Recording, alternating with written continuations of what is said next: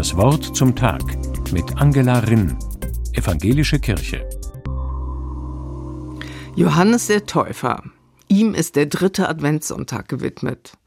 Johannes der Täufer, ein radikaler Bußprediger.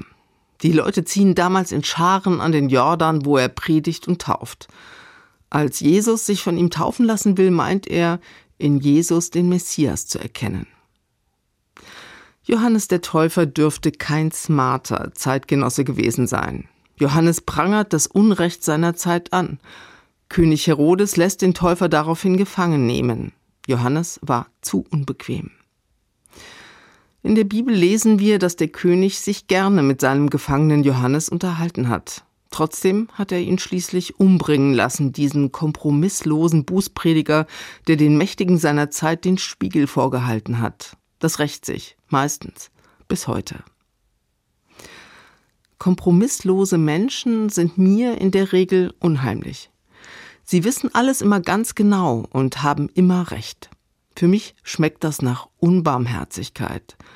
Insofern ist mir Johannes der Täufer bei allem Respekt für seine Leistung erst einmal suspekt. Doch eine kleine Episode lässt mir den radikalen Prediger sympathisch werden.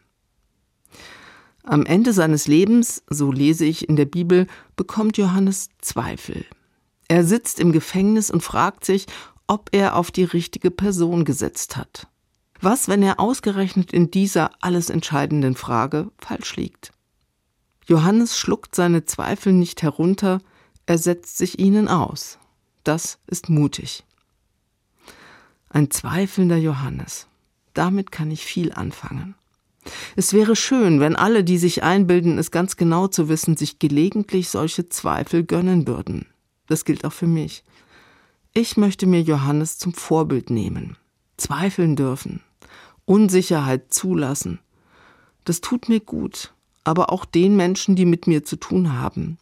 Ich habe nicht die Weisheit der Welt mit Löffeln gefressen. Ich weiß auch nie ganz sicher, ob ich meine Lebensaufgaben erfüllt habe. Es bleibt immer ein gutes Quantum Unsicherheit.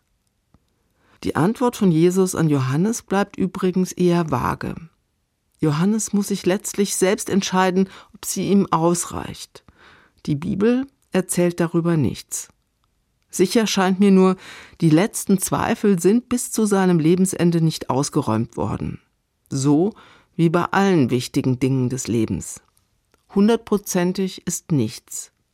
Mir genügt das. Pfarrerin Angela Rinn, Mainz, Evangelische Kirche.